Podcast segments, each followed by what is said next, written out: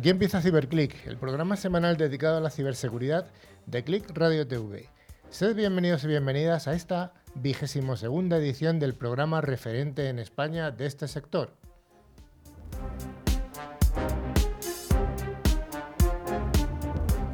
Emitimos los programas por audio y también por vídeo. Por audio nos podéis encontrar en la web de Click Radio TV en horario de sábado y domingo de 13 a 14 horas, con repeticiones en distintos horarios.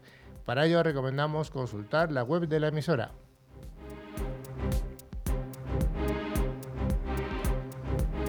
En vídeo emitimos en directo por streaming los jueves de 19 a 20 horas a través del canal de Click Radio TV en Facebook. Click, CyberClick lo realizamos un equipo de expertos profesionales de la seguridad informática, que sabemos que es una de las áreas de las tecnologías de la información y de Internet de mayor crecimiento y de mayor demanda de expertos.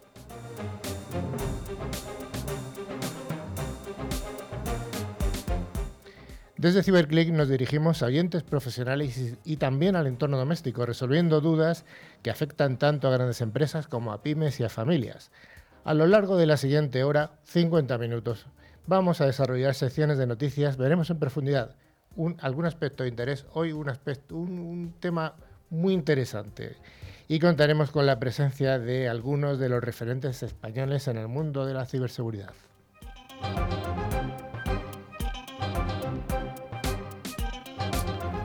Para llevar a buen puerto CiberClick tenemos un equipo de expertos profesionales que van cambiando en función de la agenda que tenga cada, cada uno, que, es complicada. Hoy está con nosotros eh, Sergio. Sergio, ¿qué tal? Hola, Carlos, muy bien. El primer programa de locutor, hasta ahora ha estado detrás de en producción.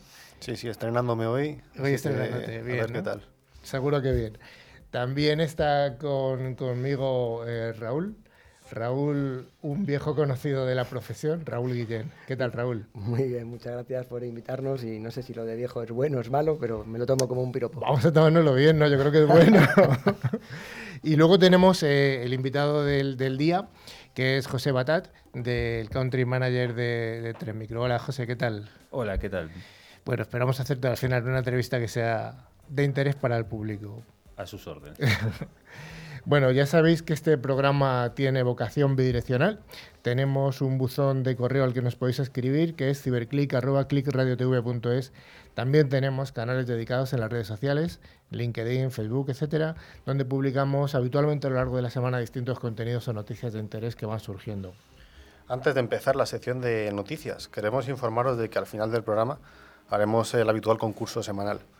Los dos oyentes que resulten ganadores recibirán una licencia anual del antivirus de Bitdefender, facilitadas por Ingecom, mayorista de valor. Cada premio está valorado en 40 euros y solo hay que responder a alguna pregunta relacionada con el contenido del programa. Merece la pena estar atentos. Bueno, Raúl, eh, ¿tienes algún menú especial para el día de hoy? Claro que sí, Carlos. Eh, para hoy contamos con, como siempre, con las noticias de ciberseguridad.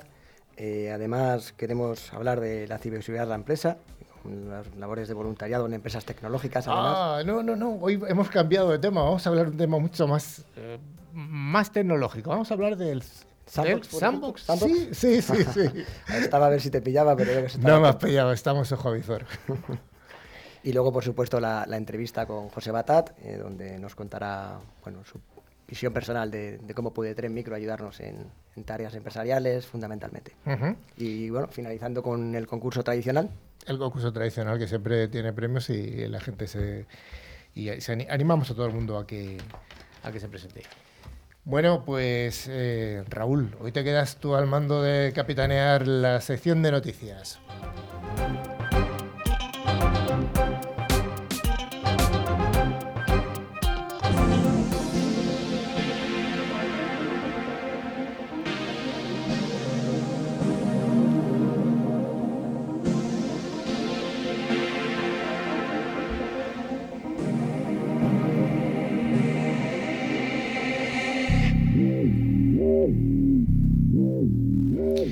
Bueno, pues vamos a las noticias. ¿Cuántas noticias tenemos? Pues tenemos tres noticias hoy. De la semana, ¿no? Fresquitas. Fresquitas, fresquitas. La primera, la verdad que es una noticia muy interesante. Eh, dos jóvenes investigadores han encontrado una vulnerabilidad en el navegador web del automóvil. ¿Pero de un automóvil normal o...? No, no, no. Las cosas se hacen, se hacen bien. En un, en un Tesla última generación, eh, Musk ha decidido aprovechar los altos conocimientos de los jóvenes participantes en la Pow to Own, Ajá. Donde es un concurso además an- anual de hackers de piratería de gran prestigio, que de este año tuvo lugar en Vancouver, Canadá, del 20 al 22 de marzo, Hace cuatro días, como aquel que dice, ¿no? antes de ayer. En apenas unos minutos, esto es lo realmente reseñable, consiguieron hackear el Tesla Modelo 3 a través de su navegador tras detectar un error del Just in Time, el JIT, eh, que quiere decir justo a tiempo, en el proceso de renderizado del vehículo, es decir, cuando se ejecutaba el código. Ah, ¿y estos, estos eh, hackers han tenido algún premio? Sí, el- de hecho, dicha iniciativa patrocinada por, por Tren Micro, me parece que lo hemos hecho aposta Sí. y que además eh, está co- copatrocinada por VMware, por Tesla, por Microsoft, por grandes compañías de- del sector. Eh, hay un gran, una gran cuantía económica, eh, Sí. cientos de miles de, de dólares son los que se han llevado dichos, dichos vencedores. Y además, Sergio, ¿sabes si se han llevado algún premio especial? Eh, sí, sí, se han llevado un propio Tesla, de, el Tesla que habían hackeado, pues un modelo equivalente, ha sido el premio que, que se han llevado. La verdad es que no, no está nada mal y es un buen incentivo para, para cualquiera que te quiera conseguir un coche, que se dedique un poquito a la seguridad informática y, y ya sabes. Pues. ¿No estuviste tú en Vancouver? No, yo no, estuve, no, no pude estar. si no me lo hubiera llevado yo, pero no, no. Hubiera estado bien. hubiera Ser, estado- hack- ser hacker bueno tiene su lado positivo. Sí, es, eh, siempre en el, eh, habitualmente suele venir un hacker que se llama Javier Soria, que hoy no ha podido venir, y siempre él dice lo mismo, que los hackers son buenos, que, que los malos son los ciberdelincuentes. Bueno, pues es un matiz ahí que además eh, es conveniente decir que los- Un hacker simplemente cambia la forma de hacer las cosas, ¿no? sí, es una- un entusiasta de todo este mundo de la ciberseguridad. Correcto. Bueno, pues eh, los hackers de la, eh, los hackers animamos a que vayan el año que viene al evento que haya y ya saben el premio que ha habido este año, con lo cual el año que viene promete también, ¿no? Sí, sí, totalmente de acuerdo. ¿Alguna noticia más que Sí. tengamos? Sí, bueno, una nueva técnica de, que están utilizando los, los ciberdelincuentes, que además está en auge, que es el forjacking. Y diréis, ¿qué es el forjacking? Pues el forjacking es una forma de copiar datos de tarjetas de crédito en Internet para luego venderlos en el mercado negro eh, y obtener un negocio lucrativo. Es uno de los métodos de ciberdelincuencia que más se extendió durante el año pasado, en 2018, y mediante el cual los ataques de ransomware, eh, tipo WannaCry, Sí. eh, que básicamente es un virus malicioso, em, han bajado, ¿no? Entonces eh, estamos buscando otro, están buscando otro tipo de, de técnicas que básicamente buscan un, un motivo económico, ¿no? Eh, del último informe que, que- que se dispone de, desde Symantec, no sé, esta compañía de dónde ha sacado los datos, entiendo que de, de- de una base importante, eh, eh, asegura que además España es el octavo país europeo en amenazas detectadas. El octavo, a mí, a mí me resulta un poco bajo, o sea, o sea, eh, dado que hay cinco grandes países en Europa, el Reino Unido, Inglaterra, o sea, Reino Unido, Alemania, Francia, Italia, España, no sé, me resulta muy bajo lo del octavo, no sé. Yo siempre tengo dudas de si estas estadísticas dicen toda la verdad o... No sé si es bueno, porque si somos el octavo siendo un país de cabecera es que se están haciendo las cosas bien, o, es malo porque, porque realmente están buscando otro tipo de, de países, ¿no? No lo sé. O que no se notifican tanto los incidentes. Ah, picaresca latina. Ah, sí, sí, sí. Bueno, siempre lo decimos de vez en cuando, ¿no? Que, que habitualmente grandes incidentes no ocurren en España, sino ocurren. Siempre digo el país de Ucrania porque es el que me viene a la cabeza, ¿no? Pero siempre es fuera, ¿no? Nunca es en España. Y bueno, pues las semanas anteriores hubo el ataque tan gordo que ha, que ha sufrido el Ministerio de Defensa y ese parece, yo no sé si eso va a revitalizar la, la notificación de los incidentes, ¿no? O hacerlos al menos más abiertos. No lo sé. Bueno, de hecho, GDPR, entre otras cosas, tiene que asegurar que se notifican cualquier. incidente. Lógicamente.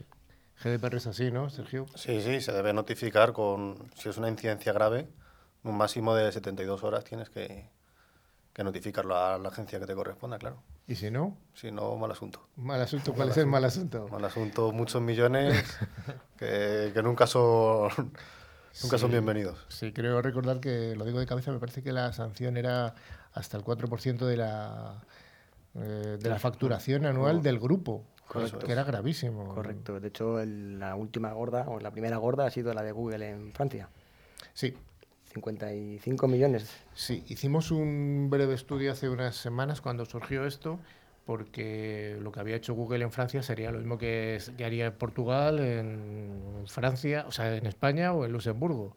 Entonces hicimos una, un estudio así muy sencillote que era multiplicar esa cantidad era un estudio burdo, ¿no? Multiplicar por los 27 países de la Unión Europea y salió una multa eh, de miles.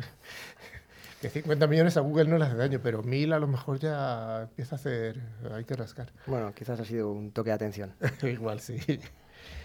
Bueno, ¿algo más? Sí, la última noticia que traemos hoy es que los ataques contra llanos bancarios eh, crecen y además afectan a casi un millón de usuarios, 900.000.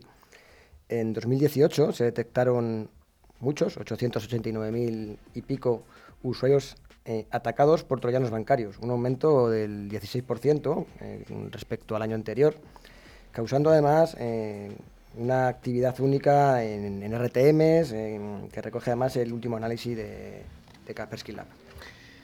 Sí, bueno, pues evidentemente lo que esto demuestra es que los, como hemos comentado en múltiples ocasiones, eh, los ciberdelincuentes eh, se mueven por motivaciones económicas, no se mueven por eh, alguna motivación de, digamos que como eran los antiguos, la gente joven que decía, no, voy a hackear el ministerio, el FBI o lo que fuera, ¿no? por, por algo de ponerse una medalla. No, no, esto ya es puro negocio. Entonces, como hay un, cibernegocio, bueno, pues nosotros estamos aquí, la gente de ciberseguridad, para, para, proteger. Detrás de cualquier ataque siempre hay un motivo netamente económico. En WannaCry pedía rescates de, para recuperar información crítica. las noticias que hemos comentado anteriormente, las dos últimas buscaban claramente un, un impacto económico buscando datos bancarios. Además, un incremento del 16% es bastante bastante amplio en solo un año, o sea que no es, un moco de pavo en ese sentido. Sí, cualquier empresa que crezca el 16% año a año eh, está, está bien. Los que estamos en ventas hayamos overachievement. sí, pues parece que el negocio de la, de la ciberdelincuencia, ese, ese 16%, puede que sea eso o más, o bastante más, ¿no? Sí, yo creo que lo que lanzabas antes tiene mucho sentido, ¿no? No se notifica todo lo que ocurre.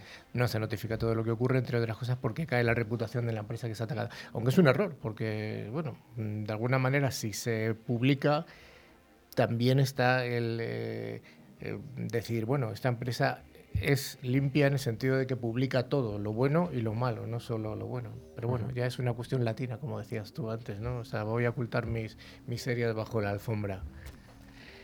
Bueno, pues yo creo que hasta aquí la sección de noticias y, nos vamos a, a la sección este especial que hemos comentado antes.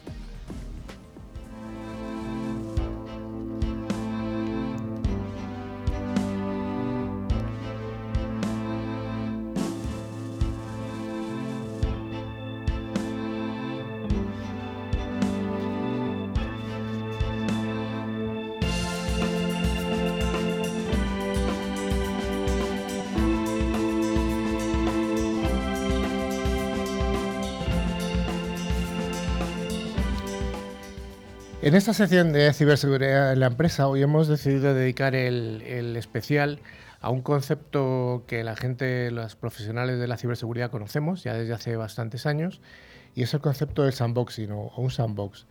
Podríamos definir el sandbox como jugando en un ambiente controlado. Es posible que se esté haciendo, que los oyentes estén haciendo algunas preguntas de qué es esto de sandbox. Bueno, sandbox viene de dos palabras inglesas, sand, arena, y box, caja, caja de arena. Bueno, pues esta caja de arena mm, sirve de una forma así muy, muy burda para detener amenazas avanzadas, amenazas que son desconocidas. Por ejemplo, una podría ser un ransomware. Vamos a ver por qué las organizaciones de todos tamaños, grandes y pequeñas, deben poseer algún tipo de protección de este tipo, una sandbox, y la primera pregunta que deberíamos hacer es, Sergio, ¿a qué podríamos comparar una sandbox? Bueno, podríamos comparar las... al final siempre uno de los... Por poner, un, ejemplo que pueda entender todo el mundo. Uno de los placeres que más grandes que puede tener un padre con, con cualquier hijo es ver cómo éste se divierte. Entonces, para, para que eso suceda, primero debe lograr algo primordial, y es, encontrar un entorno seguro en el cual el pobre chaval pues, pueda jugar y... Sin hacerse daño, ¿no? Sin hacerse daño. Y sin hacer daño a ninguna cosa, a ningún e objeto. Efectivamente, que esté en un entorno controlado. Entonces, siguiendo con este ejemplo, un, arenero sería lo ideal. El niño estaría en un ambiente controlado que el padre supervisa. Adentro únicamente tiene sus juguetes, así que puede jugar sin problemas y además el hecho de que no haya otra cosa sería un alivio porque evitaría riesgos. Simplemente tiene sus juguetes, pasa el rato y está en un entorno pues que, es controlado, supervisado y, no supone ningún riesgo. La idea detrás de este, de este ejemplo del arenero es aplicable a la seguridad informática y de hecho se encuentra presente eh, hace ya un largo tiempo bajo el nombre de sandboxing. ¿Y cómo funciona el sandboxing? Bueno, pues el sandboxing funciona de la siguiente forma. Eh, se le asigna un espacio virtual a un proceso, un espacio controlado que se puede supervisar. Este proceso tiene los recursos necesarios, así que puede ejecutarse sin problemas y además el hecho de que no tenga acceso a otros procesos es un alivio porque evita cualquier tipo de riesgos. Si tuviera fines maliciosos no podría acceder a los recursos del sistema ya que se encuentra aislado. O sea, una aplicación que está ejecutándose en un entorno de estos protegidos no puede afectar a la producción real o a los sistemas de producción real de la empresa, ¿no? Efectivamente, al final se está se ejecuta el programa sobre un sobre un hipervisor diferente, entonces no hay un intercambio de datos entre diferentes aplicaciones. Además, bueno, eh, los equipos de, de TI de, todas, de organizaciones de, de, todos los tamaños entienden que, que existen ciberataques que pueden usar malware desconocido para evadir la tradicional protección de firmas en perímetro o en, o en endpoint. Estas amenazas persistentes avanzadas, como se conocen como, como APT, utilizan ataques específicos dirigidos y personalizados para obtener acceso a una red y permanecer sin, sin ser detectados por largos periodos de tiempo. Este éxito de las APTs depende de permanecer indetectables el mayor tiempo posible, utilizando técnicas de codificación evasivas para superar las barreras tradicionales de seguridad y robar datos sensibles. O sea que las APTs son bastante, bastante inteligentes para intentar sí. evadirse esos... esos sí, las APTs normalmente suelen conllevar un, una financiación bastante importante por detrás. Volvemos a, la parte económica, Raúl. Siempre. Siempre. O sea, ¿quién diseña una EPT? Una APT, APT, perdón. Bueno, las APTs se suelen diseñar para hacer ataques dirigidos, eh, cibercriminales que intentan, como comentábamos antes, mm, buscar un, un, driver económico para robar información, propiedad intelectual, pedir rescates, robar datos de carácter personal para poderlos vender en el mercado negro. Eh, son ataques normalmente dirigidos y que... ¿Cómo definirías tú dirigido? Para que alguien que no sea de este sector entienda qué es dirigido. Un ataque dirigido Mm, fundamentalmente lo que intenta es, aprovechando el conocimiento de la compañía eh, y sabiendo a qué se dedica, entornos productivos, etcétera, eh, hacer un ataque, valga la redundancia, que obtenga una información asociada a su negocio, a su productividad, etcétera. Em, son ataques mm, que, ocurren muy, muy a menudo y un ejemplo muy concreto, un banco, pues yo, si fuera un ciberdelincuente, le robaría las tarjetas bancarias, eh, les robaría los datos de las cuentas, porque luego con esta información puede sacar un, beneficio económico, por ejemplo, ¿no? hablando de, industria, pues robar propiedad intelectual, los planos del último modelo del vehículo, un edificio, e, e, etcétera. Son ataques que buscan, conociendo la, problemática, la casística, a qué se dedica una compañía y un entorno productivo, eh, dirige eh, este, este ataque para obtener una información muy concreta, eh, sabiendo además qué es lo que está buscando.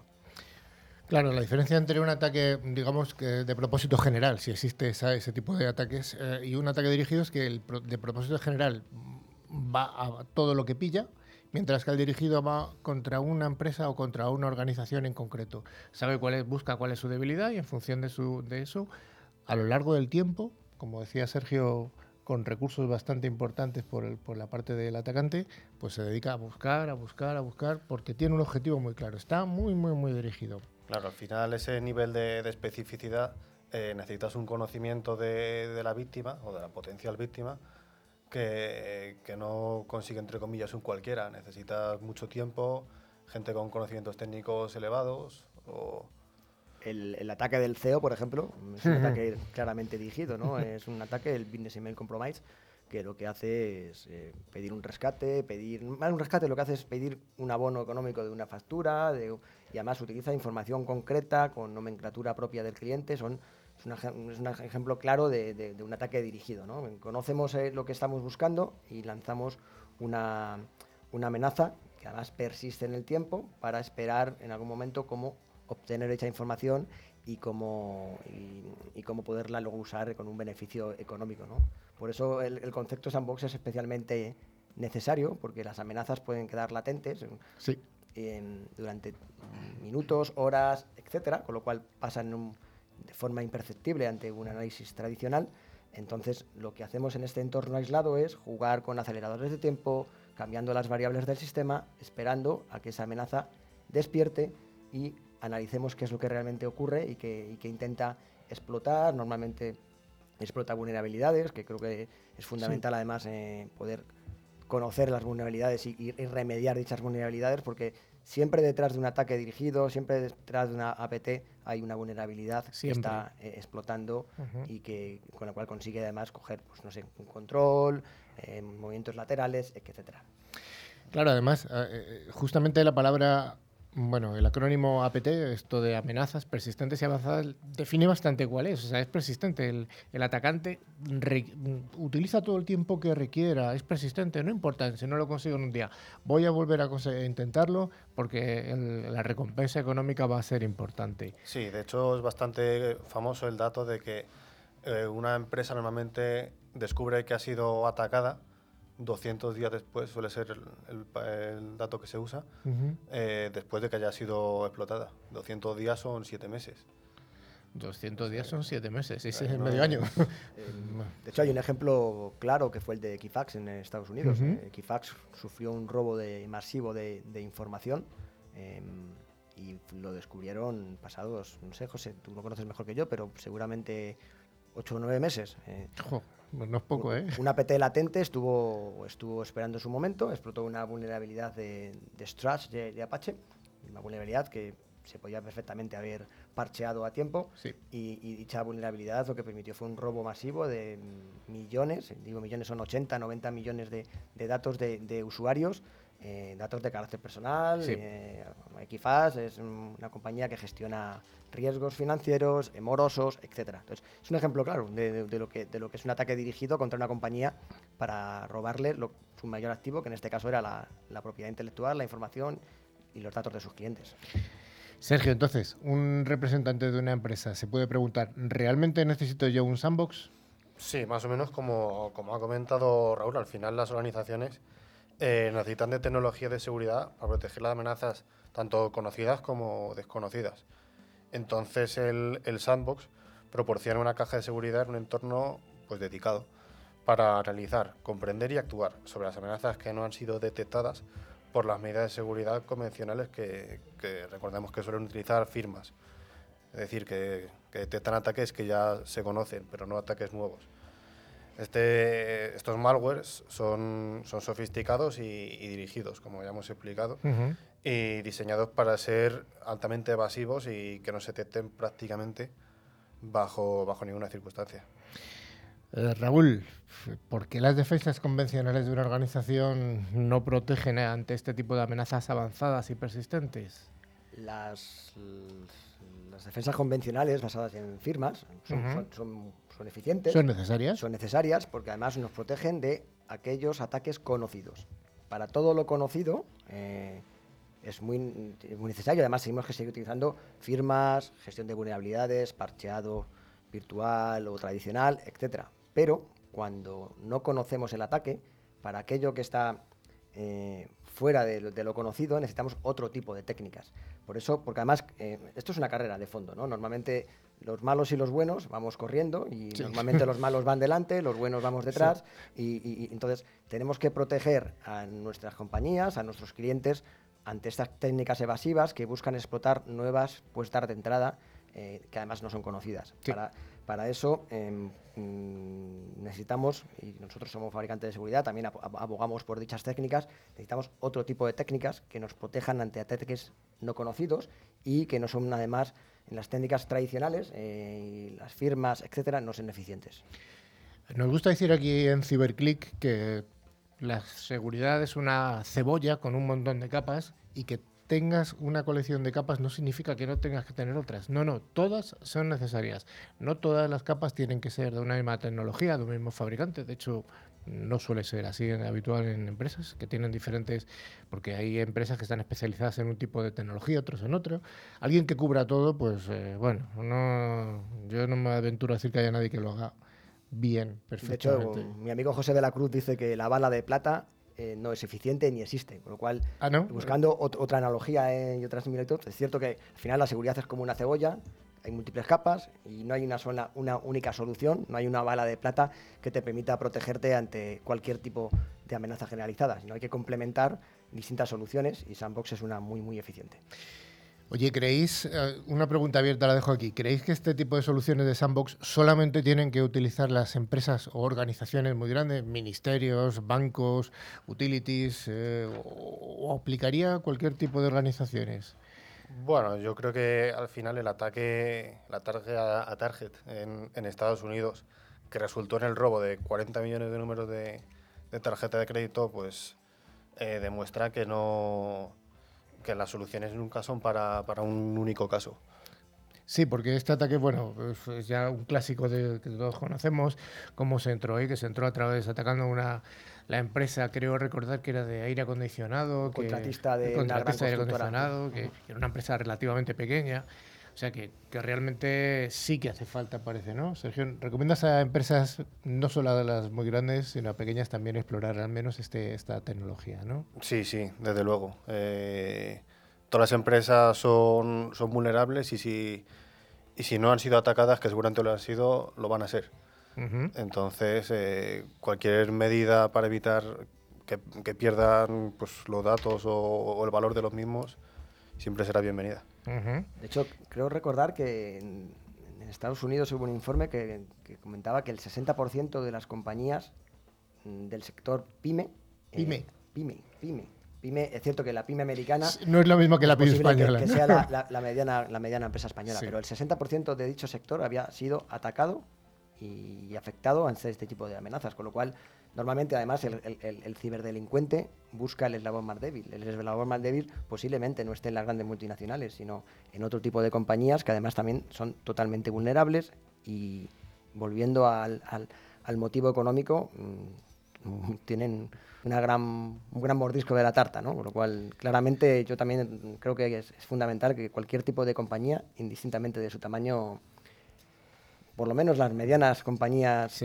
utilicen ese tipo de técnicas. Estamos hablando de medianas, hablando de 500, 500 eh, empleados. 200 en adelante. 200 en adelante. Y, tampoco pondría un, un, baremo neto propio de, empleados, porque al final no tiene nada que ver una compañía de cibertecnología o de, nanote o de nanomedicina, que pueden ser 50 empleados con una facturación y una cantidad de datos e información ingente, y compañías más grandes que no tengan... Por lo cual... Claramente la naturaleza económica de la empresa es uno de los factores importantes a la hora de decidirse por un tipo de solución como esta o otra. Eh, hay que hacer una pregunta clara. Esto de sandboxing, estamos hablando de que protege cosas importantes, amenazas avanzadas, dirigidas, eh, información relevante. ¿Esto es caro? ¿Una solución de estas es cara? Eh, bueno, a ver, caro es que te roben la información de tu compañía. Em, se han reducido muchísimo los costes, no es una solución para, el sector doméstico, obviamente, pero no es una solución cara porque además podemos utilizar eh, appliances virtuales donde al final mucha la gran parte del, costo asociado al hardware evidentemente queda diluido. Em, podemos también utilizar sandboxes en la nube a través de distancias privadas, por ejemplo, en la IAS, eh, con lo cual claramente creo que es una solución para todos los públicos, pero entendiéndolo en el sector empresarial. Sí, todos públicos entendiendo el sector empresarial y a partir de un cierto tamaño de la empresa. Correcto. Sobre todo yo creo que ha dado la clave, que es dependiendo de lo que haya que proteger, pues hay que utilizar más o menos recursos económicos, más o menos recursos humanos para esa protección, evidentemente. Y mm, ya por último, ¿qué recursos, qué nos hace falta para desplegar una solución de sandbox? ¿Qué, hace falta? Bueno, pues eh, cuando empiezas a, a probar soluciones, eh, hay que considerar aquellas que son fáciles tanto de probar como de, desplegar en sí mismas. Las soluciones basadas en la nube o que puedan activarse Dentro de plataformas de seguridad, que ya se posee como, como un firewall de nueva generación, eh, se puede implementar rápidamente para obtener resultados instantáneos sin necesidad de, largas implementaciones o, costosos esfuerzos por parte del equipo de TI. ¿Cómo veis que está evolucionando esto? Ah, ¿Desde soluciones son premisa nube, modelos híbridos? Mm, ¿Hay algún tipo de, estrategia para que empresas más grandes utilicen un tipo de, soluciones on-premise o, en nube?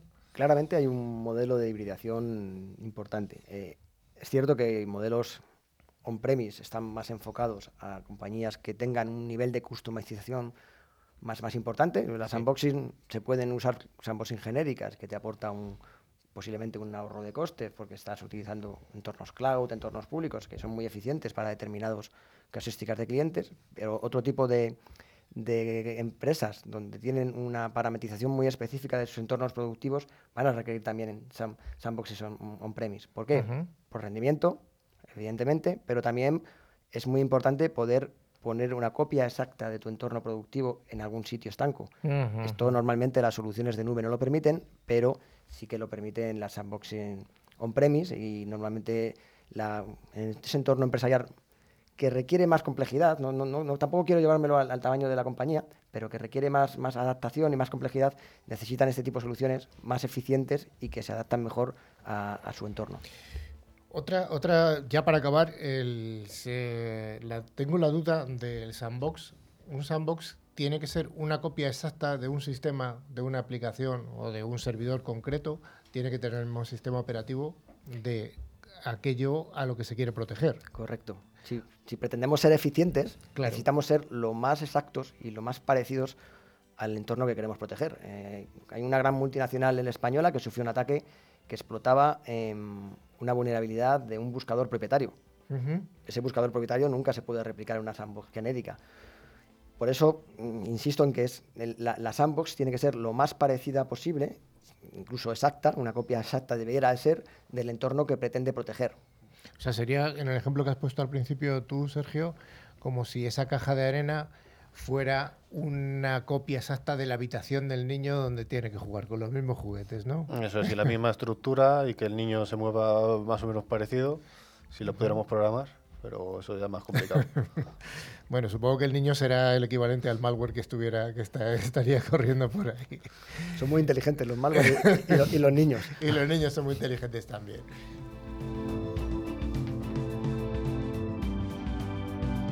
Porque no todas las aguas son iguales, cuando bebas agua mineral, acuérdate de mirar la composición mineral. Un agua equilibrada y rica en minerales esenciales transmite sus propiedades y beneficios al organismo. Agua mineral Sierra Cazorla es un agua equilibrada gracias a los minerales que contiene. Es baja en sodio y tiene un alto contenido en calcio, magnesio y bicarbonatos. Agua mineral Sierra Cazorla, porque quieres lo mejor para ti y para los tuyos.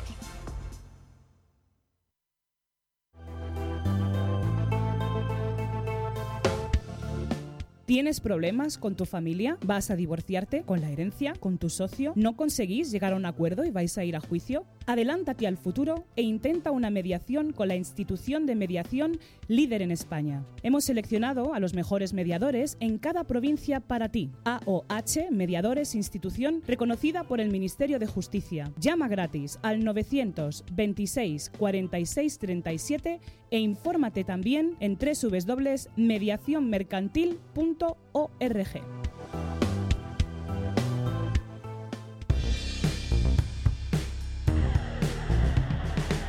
¿Estás protegida frente a los ciberataques? ¿Tienes protecciones en tu móvil? ¿Te preocupa la ciberseguridad? Escucha Ciberclick los viernes y sábados de 1 a 2 en Click Radio TV.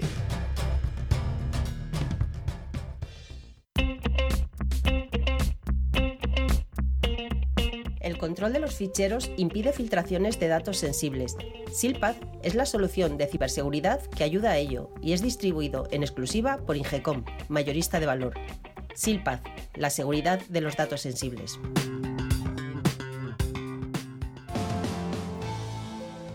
Conviértete en un mago de las palabras. La editorial Cidonia y Javier Lillo presentan el libro definitivo de la comunicación Todas las claves de la magia comunicacional a tu alcance. Haz tu propia magia con este manual imprescindible que te llevará al éxito en todos los ámbitos sociales. Conviértete en un mago de las palabras. Ya en tu librería. Click Radio TV.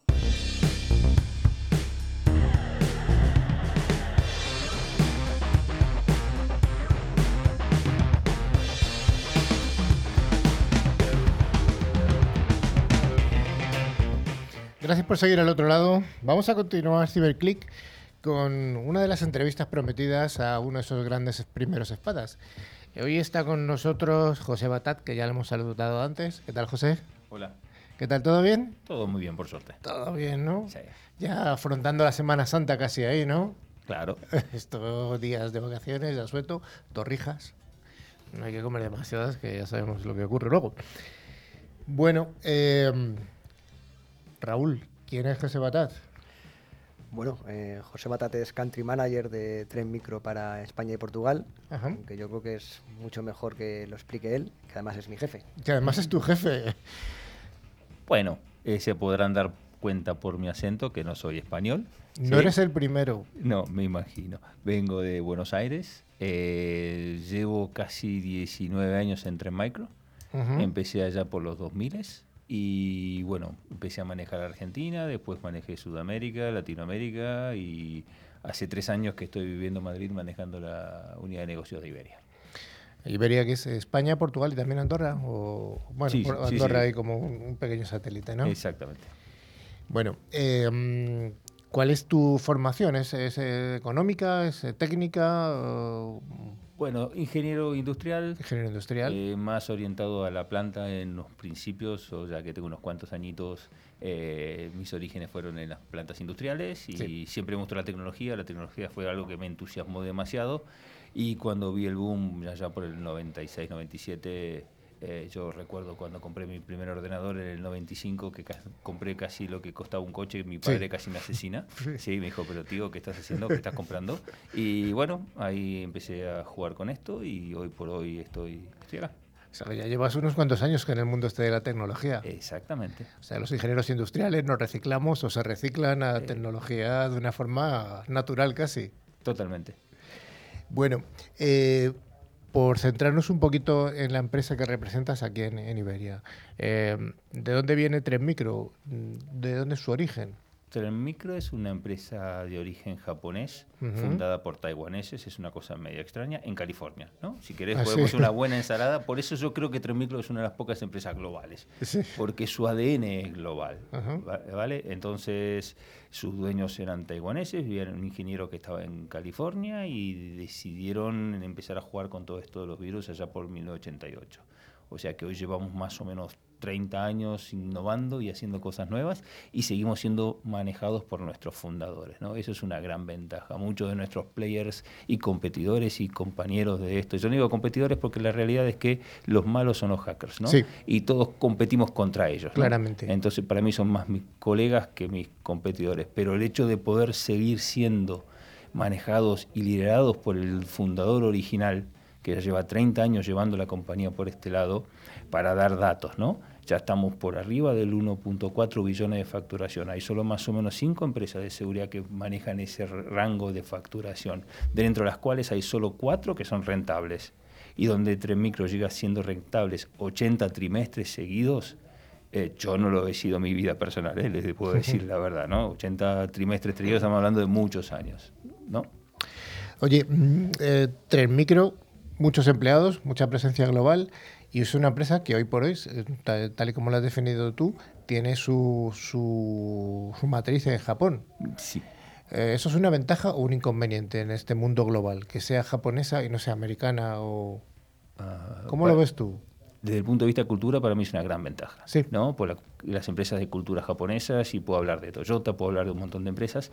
Son compañías en donde se valora mucho el capital humano y donde a- las empresas crecen a través del capital humano y no miran tanto el dinero y el, el- el revenue corto plazo. Por eso, de hecho, llevo 19 años acá adentro, ¿no? Ya, ya. Entonces, el hecho es eso, ¿no? Poder pensar a largo plazo y mantener la relación con los clientes a largo plazo, que es lo importante. Te lo comento esto porque siempre hay debate de que si esta empresa rusa o que si esta empresa es de un país que está acogido a la ley patriótica. Bueno, en principio Japón no está metido en ninguna de estas guerras eh, No, no, claramente no. políticas. A ver, como te puede decir una cosa, te puede decir la otra. Para nosotros fue un gran desafío entrar en Estados Unidos, por ejemplo, porque nuestros dos más grandes eh, compañeros de esta vida son americanas, entonces ellos tenían un gran monopolio dentro de Estados Unidos y nosotros tenemos un gran monopolio en Oriente. Eh, a ellos les costó mucho entrar en Oriente, creo que de hecho todavía no entraron. Nosotros a través de, de distintas estrategias hemos conseguido por, hoy por hoy equiparar a la facturación de Japón en Estados Unidos. ¿Cuántos empleados sois? Más de nivel- 6.000 hoy. Y, Más. donde el- y, y- y- esta es una de las claves de la innovación, y porque siempre el Tren Micro es líder en todos los productos que se hacen. 40% de la plantilla está, está destinada a la investigación y el desarrollo. O sea que hay una colección de ingenieros y desarrolladores importante. Sí, sí. ¿Dónde están? ¿Están ubicados en, varios sitios o una Sí, ubicación fundamental? sí, estamos ubicados en varios sitios. Tenemos, depende de la tecnología y distintos centros de desarrollo. Por ejemplo, para la tecnología de IPS o de Tipping Point estamos en Austin, en Estados Unidos. Para la tecnología de todo lo que sea cloud y deep security y todo lo demás, estamos en eh, Vancouver. ¿sí? Para lo que es todo anti-malware y todo lo que era el antivirus tradicional, estamos en Filipinas y en Japón. O sea, está separado por distintas ramas tecnológicas. En España sois un equipo, el equipo es un equipo fundamentalmente entiendo comercial. ¿Cuántos estáis, sois ya? Hoy estamos siendo una plantilla de más o menos más de 20 personas. Bueno, pues no está nada mal para una, para una oficina comercial. Eh, no sí. está nada mal. Cuando yo llegué a Iberia éramos siete o ocho. ¿no? El crecimiento de nivel de gente y a nivel de crecimiento de clientes ha aumentado. Ujú. Y en cuanto a, desarrollo de negocio, ¿cómo veis el, quiero decir, cómo veis el mercado de la ciberseguridad en general en España? Bueno, eh, es una linda pregunta porque sobre todo yo puedo comparar cómo lo veo con los distintos países de Latinoamérica, porque al trabajar en Latinoamérica casi 14 años conozco cómo está la ciberseguridad en distintos países. Lo que puedo decir de España es, eh, está muy bien, todavía cuesta entender algunos parámetros y algunos conceptos, pero la verdad que la, digamos que está muy por encima de la gran mayoría de los países de Latinoamérica. Desconozco otros países, pero todavía lo que yo siento es que todavía falta un poco de concientización en esta parte nueva que vos ya estás contando, Sí. ¿no? Lo que ustedes hablaron antes del sandboxing, Sí. eh, la nube, eh, el tema de APTs y ese tema todavía es que siento que estamos un poco atrasados. José, no quiero perder la oportunidad de preguntarte, porque yo lo sé. eh, cuéntame la historia de Tres Micro y Sandbox. O sea, si hay algún, algo en común ahí. Bueno, esta es una historia larga. No, pero no la cuentes tan larga, La, la hago, vamos a- la hago- la hago más corta. Y tuve la suerte de vivirla, de compartirla. Allá por los 2003, los- las empresas antivirus nos peleamos a ver quién sacaba la vacuna más rápido, ¿no? Entonces, eh, Tremicro, a través de unas reglas de contenidos, logró reducir el tiempo de la amenaza desde que salía hasta que se decretaba la vacuna, más o menos unos 15 minutos. Y surgió un analista que pidió, que dijo, pero no me pueden avisar antes. Y esto le quedó en la cabeza del aseo, que hoy nuestra aseo, para que tengan una relación, está considerada una de las 25 personas más influyentes dentro de la tecnología. Le dijo, pero tenemos que hacer algo. Contrató una empresa de la NASA, la puso a vivir en su casa para desarrollar una herramienta que pudiese detectar una amenaza antes de que sea una amenaza, por comportamiento, que es el principio del sandboxing, ¿no? O sea, que pudiera entender en un entorno controlado cómo podía hacerlo. Y estamos hablando de 2004-2005. Estamos hablando de hace muchos años. Sí. Y el primer, o sea, los primeros productos ya comercializados, ¿cuándo se salen a la venta? Aproximadamente. Mm, entre 2007 y 2008. 2008. Era una herramienta de servicios para que los socios de negocio, nuestros partners, podrían avisar a sus clientes de que había alguna cosa rara dentro de su infraestructura. Raúl, te, te miro a ti. Oye, que si tuvieras que decirme algún factor diferenciador dentro de Tres Micro desde, un desde el punto de vista de soluciones, ¿qué me dirías? Mm, Bueno, claramente. Algo diferencial. Por, por buscar el diferenciador, porque al final, como, como gran fabricante de ciberseguridad, cubrimos todas las patas de, de protección, pero lo que, lo que hacemos de una forma diferencial con respecto a nuestros compañeros de viaje, como dice José, claramente para mí yo creo que es el parcheado virtual, la gestión y remediación de vulnerabilidades conocidas. Primero, porque con la compra de Tipping Point adquirimos una gran base de conocimiento. Eh, gracias a Zero Day Initiative, CDI, eh, somos capaces de descubrir el 66% de las amenazas en fase temprana, de las vulnerabilidades en fase temprana que ocurrieron en 2017 y 2018. Esto nos da una, ventaja competitiva muy importante porque tenemos la información antes que incluso los propios fabricantes de software eh, de sus propias vulnerabilidades. Con lo cual, eh, creo que el, concepto de poder parchear virtualmente los sistemas en entornos productivos nos da una ventaja importante que además luego podemos extender a cualquier entorno. nosotros el Virtual Patching no solamente lo, lo estamos eh, utilizando en entornos on-premise de, servidores. Somos capaces de utilizar el concepto de virtual patching en entornos on-premise, en entornos híbridos, en cloud privadas, en cloud públicas, en entornos serverless, dockers, divos, eh, containers y, por supuesto, eh, en lo más tradicional, los legacies, las redes, entornos industriales, etcétera. Con lo cual, esa visibilidad global y esa capacidad de trabajar con una única solución en cualquier entorno de la historia de la informática, porque al final hablamos desde desde los entornos físicos hasta los entornos eh, serverless, eh, yo creo que es clave y una, ventaja importantísima en la, en la gestión y, remediación de vulnerabilidades.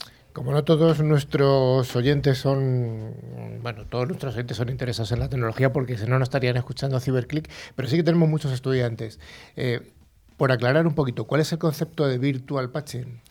Virtual patching, básicamente lo que hacemos es proteger entornos productivos, un servidor, una aplicación, cualquier entorno que sirve a un servicio. Que está en producción. está en producción. Bien. Somos capaces de protegernos de una vulnerabilidad que tradicionalmente se solucionaba instalando un bug, instalando un parche, instalando una pequeña pieza de software. Somos capaces de mm, protegerlo sin necesidad de instalar el parche. Por eso hablamos de parcheado virtual. ¿Y cuando no se puede hacer ese parcheado de forma normal? Típicamente estaríamos hablando de un sistema operativo que ya está obsoleto. Por ejemplo, ese sistema operativo obsoleto, que es lo que antes se denominado legacy, legacy es, heredado en, inglés, al final heredado es obsoleto, es lo mismo. Muchos fabricantes de software descontinúan sus productos. Windows XP, Windows 2000, 2003, 2008, son sistemas ya obsoletos, que además están fuera del ciclo de soporte. Los fabricantes de software no sacan actualizaciones para protegerlo de posibles fallos de seguridad. Nosotros, con esa tecnología de, de parcheado virtual, de virtual patching, somos capaces de protegerlos aunque no exista un parche incluso. Perfecto, yo creo que ha quedado bastante claro. Y desde el punto de vista de beneficios para un cliente final, ¿qué es lo que aportáis? Así. Pues claramente son beneficios muy asociados a negocio. Eh, en primer lugar, mm, y creo que es muy importante, ahorro de costes. Y dirás, ahorro de costes, ¿cómo va a ser ahorro de costes si estás Sí, me lo estoy gastando. Tecnología y me lo estoy gastando. bueno, eh, los parcheados tradicionales requieren un gran esfuerzo de, horas hombre. Al final, imagínate una gran corporación que tiene 50.000 servidores virtuales. No, no, es, utopía, es algo real y, concreto y muy habitual en nuestros clientes. Eh, parchear físicamente o parchear cada uno de estos servidores requiere un esfuerzo importantísimo de horas hombre eh, que con el parcheado virtual fundamentalmente conseguimos tener una política más laxa, más, más de, parcheado. ¿Por qué? Porque los sistemas están protegidos y estamos reduciendo el tiempo de disposición ante amenazas. Si el tiempo de exposición se reduce, nos permite aplicar parches con mayor distancia de tiempo.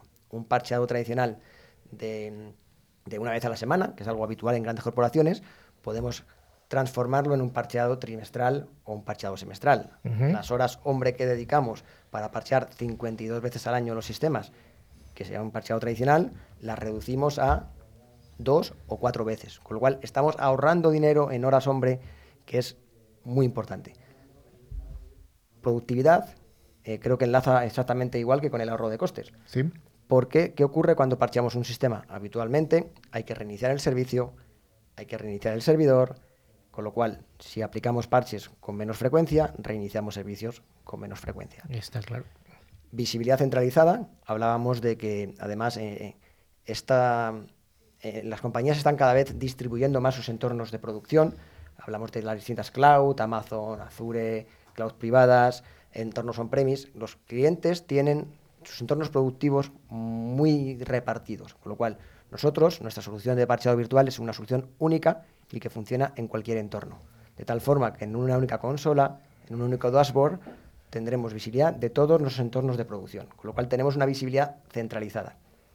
Y luego, y, creo que es muy, muy importante además, con GDPR, etcétera, nuestras soluciones tienen controles, plantillas que aceleran el cumplimiento normativo. Con lo cual nos quedamos con estas cuatro grandes ventajas. Ahorro de costes, productividad, visibilidad centralizada y aceleración de cumplimiento normativo. José, sí. nuestro ingeniero industrial, ¿y qué les decimos a nuestros colegas de la parte de OT? ¿Qué podemos proteger? ¿Qué, ¿Qué, podéis hacer vosotros? ¿Cómo les podéis ayudar? A ver, muy alineado a lo que dice Raúl con el tema del parcheo virtual. Uno, con, a través del IPS, a través de la red, nosotros podemos, a través de nuestros tipping points, poder bloquear todo tipo de amenazas a nivel red sin tener que tocar los sistemas de, industriales. Que no son fáciles de tocar. Exactamente. Exactamente. Eso está claro. Pues vamos a ver, yo creo que tenéis un abanico de soluciones bastante interesante. Seguro que hay muchas más de las que habéis contado. Habéis hablado de Tipping Point, esa empresa que se compró hace, hace ya dos o tres años, ¿fue? Tres años y medio. Tres años y medio, fíjate. Bueno, me parece que fue ayer. la habéis desarrollado con. Habéis mantenido la, la línea de desarrollo, entiendo que de, Tipping Point, que fue un líder o es un, líder en, su segmento. Sí, a ver, Tipping Point se compró por dos razones particularmente. Una ya le explicó Raúl, que es el Zero Day Initiative, que es el hecho de poder tener todo este dato de vulnerabilidades que el Tipping Point era el mejor lo hacía a nivel global. Y el segundo es, nosotros teníamos sensores de red y, monitor, y podíamos monitorizar lo que pasaba dentro de la red, pero no podíamos bloquear una amenaza si venía a través de la red. Hablábamos con el IPS de Tipping Point en aquel momento. Entonces, al tener nosotros nuestro propio IPS, no solo puedo detectar, sino que también puedo bloquear alguna amenaza. Y lo que ustedes hablaron de las APTs, cuando esos movimientos laterales, yo con mi tipping point los puedo bloquear. Antiguamente los detectaba que era nuestro inspector, pero no podía bloquearlos. Ahora lo puedo bloquear. Esas fueron las dos principales razones por las cuales compramos. Claro, el complemento al, al, inspector, ¿no? Exacto. al DIP. Exacto, al DIP, Discovery Inspector. Y, además en, en, los entornos industriales eh, hay mucho sistema heredado, mucho legacy. Eh, normalmente un SCADA está controlando por un sistema que lleva mucho tiempo, mucho tiempo en producción y, no se puede no se instalar nada y además está solamente fuera de soporte, con lo cual complementa perfectamente.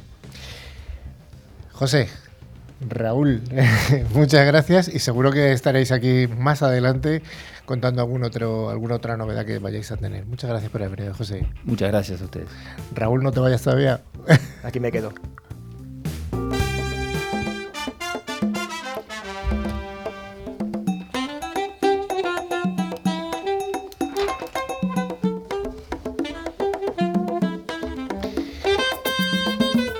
Bueno, pues llega el final del programa y con él el momento especial para muchos de nuestros oyentes, que es el concurso.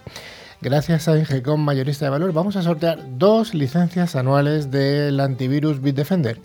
Ingecom es un mayorista, es un distribuidor español especializado en la ciberseguridad y dentro de su amplio catálogo de productos cuenta con Bitdefender para la defensa avanzada de los puestos de trabajo.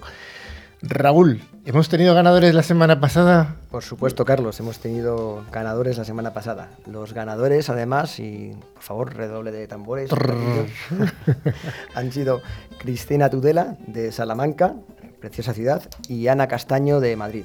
Eh, por supuesto, enhorabuena a los premiados y les enviaremos su premio eh, por email. a las premiadas en este caso, ¿no? A las premiadas, a las premiadas. La verdad que lo de, enhorabuena a los premiados. sí, sí, parece que lo tenemos ahí en la cabeza, pero no, es premiadas en este caso. Perfecto. Recordamos además que la licencia debe instalarse en las 24 horas siguientes de su recepción. Sí, le enviamos un correo electrónico con la licencia y tiene que activarse inmediatamente. Bueno, Sergio, ¿te atreves a formular una pregunta para los concursantes de la próxima semana? Sí, sí.